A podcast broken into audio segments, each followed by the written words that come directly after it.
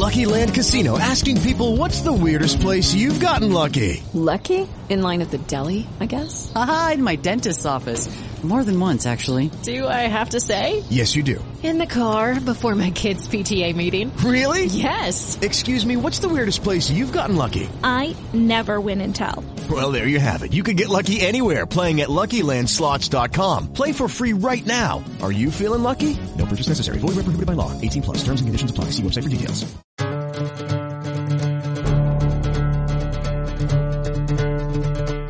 Eso fue entonces, eh, como les contamos ahora, lo que pasó informativamente en estos tres días de la Asamblea número 79 de la ANDI, el octavo Congreso Empresarial Colombiano.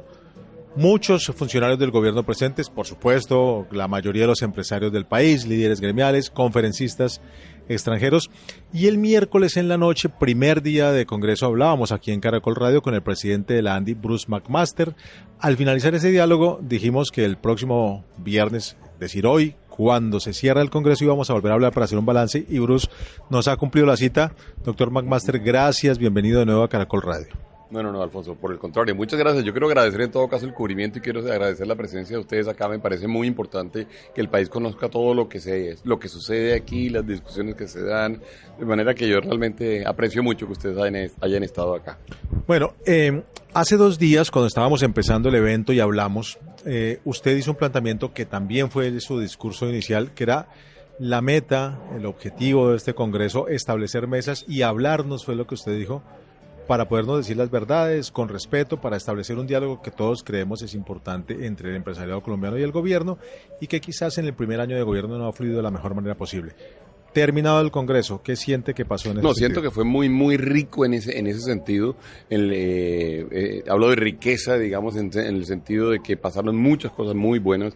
Tuvimos una gran cantidad de diálogos bilaterales, no solamente con con eh, algunos ministros pues que fueron los más notorios, ministros de Hacienda y demás, sino que hubo ministros que inclusive vinieron solo a tener estas conversaciones y tenemos una serie de salones solo dedicados a las reuniones con los ministros. Tuvimos más de 10 ministros, directores de entidades, departamentos, eh, funcionarios de presidencia de la República. La verdad es que ese, ese propósito para nosotros quedó muy cubierto.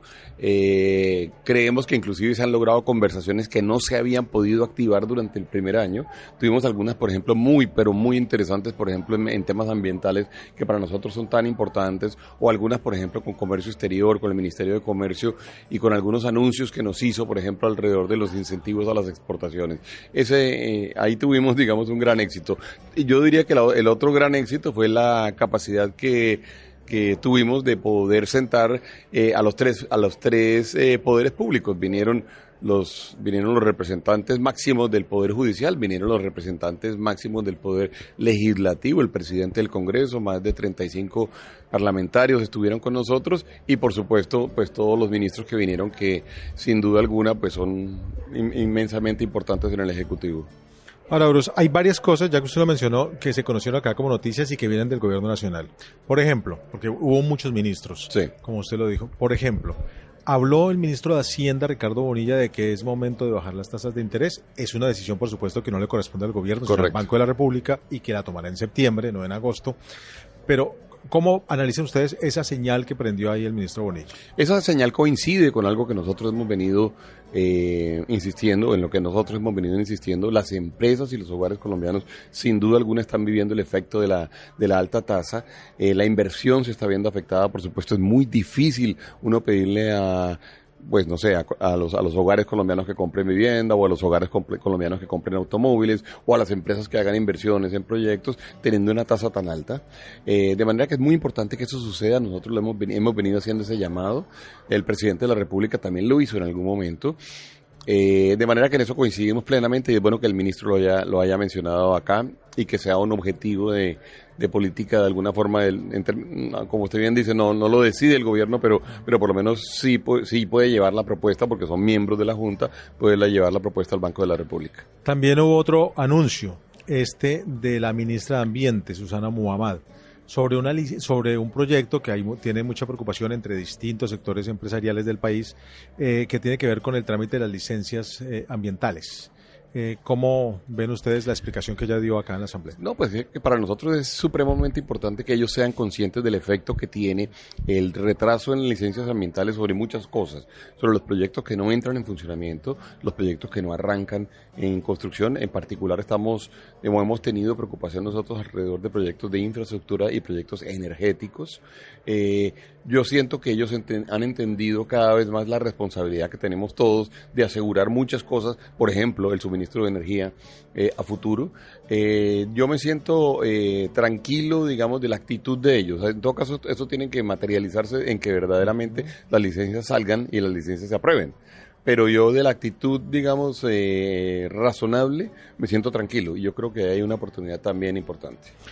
Otro anuncio para seguir con este inventario que lo hizo este, el, eh, no, no fue un ministro, fue el presidente de Ecopetrol, Ricardo Roa, que es una empresa mixta, pero que tiene mayoría de propiedad del gobierno colombiano, eh, que dijo que sí se va a seguir con la exploración para buscar gas y petróleo no sabemos, decía yo más temprano aquí en Caracol Radio, que no sabemos si con nuevos contratos o con los mismos contratos existentes, pero hubo un aplauso grande del auditorio cuando anunció claro, eso. Claro, porque, Alfonso, porque es por lo menos el reconocimiento, y él no aclaró si había nuevos contratos o los contratos que ya lo permiten, ya permiten hacerlo, pero es un reconocimiento de parte de él y del gobierno nacional de que la exploración petrolera es algo que le conviene a Colombia. Es un reconocimiento de que desde el punto de vista macroeconómico, desde el punto de vista de inversión, desde el punto de vista de autonomía energética, y de seguridad energética, Colombia tiene que seguir haciéndolo. Eh, yo diría, eh, si lo va a hacer Ecopetrol, seguramente lo va a hacer otra gente. Yo creo que es un paso en la dirección correcta. Es, completamente distinto a lo que en algún momento vimos que generó además tanto ruido en términos incluso internacionales y de tasa de cambio y de inversión y de inversión extranjera. Yo siento que ese reconocimiento es un reconocimiento que de alguna forma está penetrando al gobierno nacional, eh, que para mí también es un síntoma tranquilizante eh, nuevamente tenemos que materializar esos hechos y una vez materializados pues seguramente tendremos oportunidad de, digamos de tener una noticia aún mejor. También cuando arrancábamos la, asamblea de la ANDI, el Congreso de Empresarios, hablábamos de la última noticia que teníamos en ese momento, que era el crecimiento de la economía del 0.3, en el que usted decía pues que no era para nada una buena noticia, sino una cosa muy eh, baja. Eh, y después de el ministro Bonilla que habla bien del comportamiento macroeconómico, que dice que la inversión extranjera sigue llegando, que hay unas buenas, unas buenas cifras.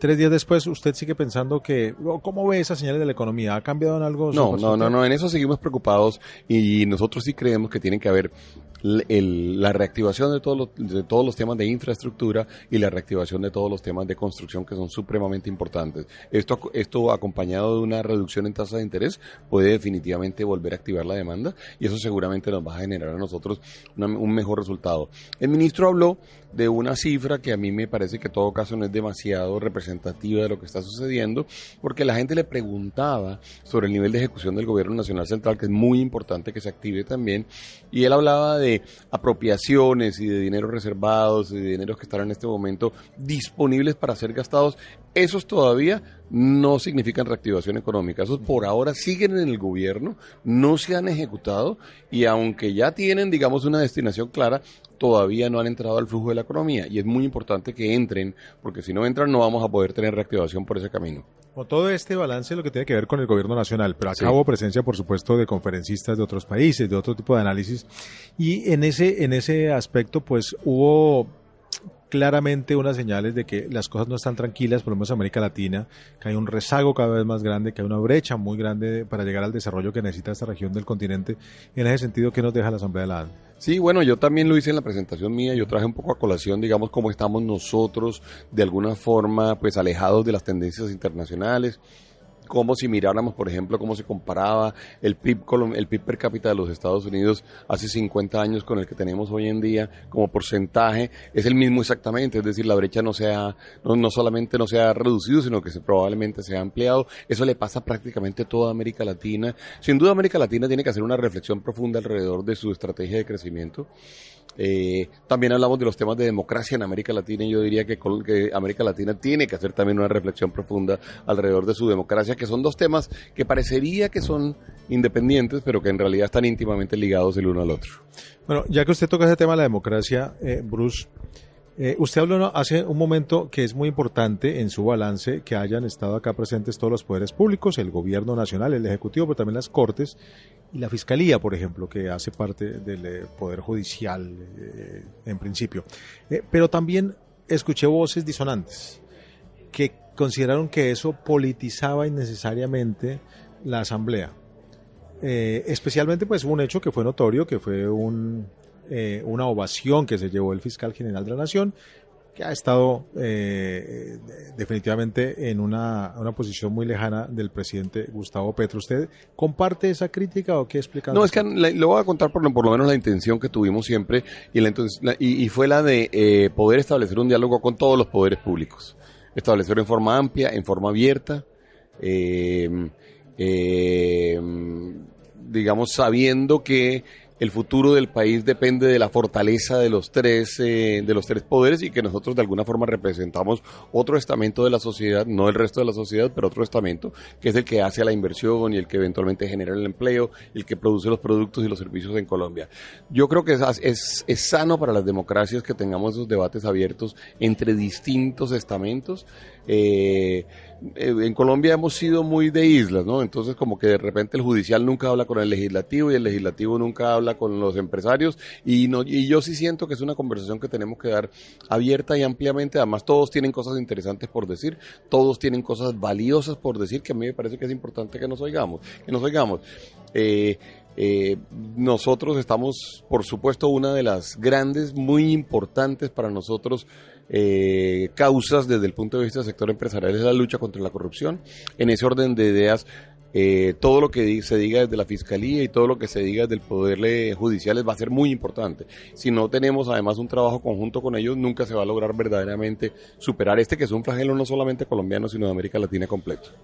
Y finalmente, Bruce, pues eh, el Congreso terminó, a diferencia del año pasado, cuando se esperó mucho al presidente Gustavo Petro, el presidente no asistió a la clausura. Y eso, un poco para cerrar esta conversación que hemos tenido, pues es, dejo un mensaje que es difícil de entender de mientras tantos ministros vienen a dar una explicación y unas señales positivas de, de lo que quiere el gobierno colombiano, pues el jefe del Estado no, no, no se presenta. Entonces, eh, ¿cómo podemos entender no, eso? Yo, yo le diría, Alfonso, que, que es sin duda un mensaje, como usted lo plantea, que para nosotros es difícil de entender.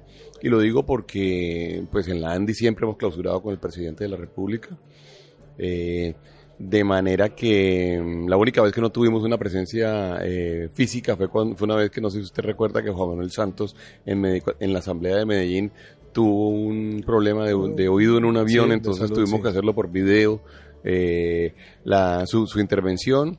Eh, es un mensaje para nosotros, eh, digamos, llamativo, diría yo en todo caso. Queremos entenderlo bien, no queremos saltar a las conclusiones, ni mucho menos tampoco eh, quemar las naves de la comunicación por algo de esta naturaleza, todo lo contrario, porque como usted bien dice, el gobierno nacional aquí ha estado.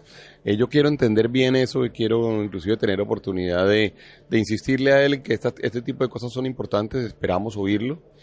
Eh, de pronto podemos hacer otro evento para poder oírlo.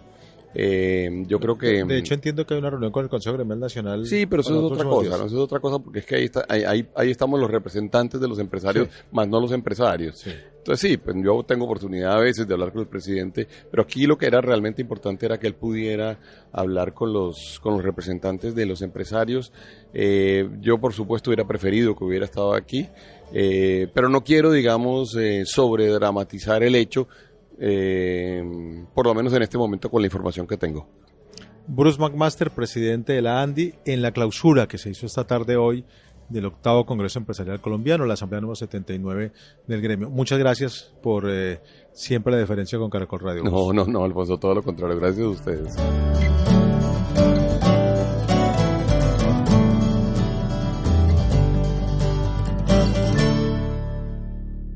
Guys, it is Ryan. I'm not sure if you know this about me, but I'm a bit of a fun fanatic when I can. I like to work, but I like fun too. It's a thing. And now the truth is out there. I can tell you about my favorite place to have fun. Chumba Casino. They have hundreds of social casino style games to choose from with new games released each week. You can play for free anytime, anywhere and each day brings a new chance to collect daily bonuses. So join me in the fun. Sign up now at ChumbaCasino.com. No purchase necessary. BGW. Void were prohibited by law. See terms and conditions. 18 plus.